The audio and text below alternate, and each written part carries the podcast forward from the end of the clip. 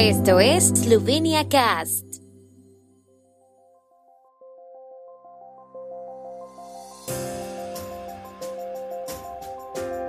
Noticias. Eslovenia celebra la suspensión de Rusia al Consejo de Derechos Humanos de la ONU.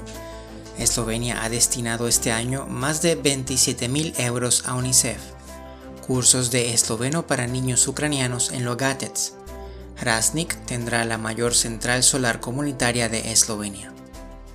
Eslovenia acoge con satisfacción la suspensión de los derechos de la Federación Rusa como miembro del Consejo de Derechos Humanos de la ONU, votada ayer por la Asamblea General de la ONU, según anunció el Ministerio de Asuntos Exteriores de Eslovenia.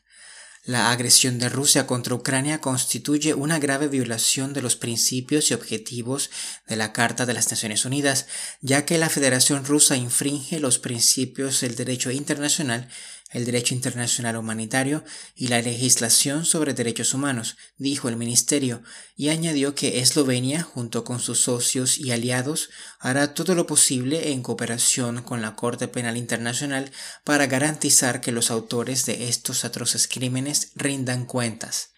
El ministro de Asuntos Exteriores esloveno, Angel Logar, tuiteó que es una victoria importante para defender los principios democráticos del multilateralismo y añadió que Eslovenia es copatrocinadora de la resolución. Eslovenia se propone realizar este año una contribución anual de 27.826 euros o 30.400 dólares a UNICEF la misma cantidad que en los últimos cinco años, según decidió ayer el gobierno. Desde 2002, Eslovenia realiza una contribución anual a UNICEF para sus actividades y acciones. La contribución de Eslovenia expresa su apoyo y reconocimiento al trabajo y los logros de la organización en la protección de los derechos de los niños y agradece a UNICEF su exitosa cooperación con Eslovenia. El pago de la contribución anual regular para 2022 también es importante a la luz de la anunciada candidatura de Eslovenia a la Junta Ejecutiva de UNICEF para el periodo 2025-2027, subrayó el Ministerio de Trabajo, Familia, Asuntos Sociales e Igualdad de Oportunidades de Eslovenia. Los niños ucranianos alojados en el centro de acogida de Logatets han empezado a asistir a clase esta semana. Además de conocer su nuevo entorno escolar y a sus compañeros, también han recibido un curso de lengua eslovena de dos semanas de duración, explicó a la agencia de prensa eslovena Jure Kramar, director de la escuela primaria Tabor de Logatets. El curso dura dos horas lectivas, el resto del tiempo los niños refugiados están en clases con sus compañeros.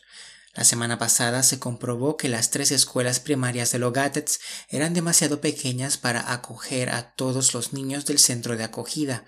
Por lo tanto, cinco alumnos de tercer grado asistirán a la escuela primaria de Joriul. Además de los aproximadamente 60 niños del centro de acogida, también hay niños ucranianos que asisten a las escuelas primarias de Logatets y Route, que se alojan en alojamientos privados. El número de niños refugiados fluctúa a medida que las familias del centro de acogida buscan alojamiento privado.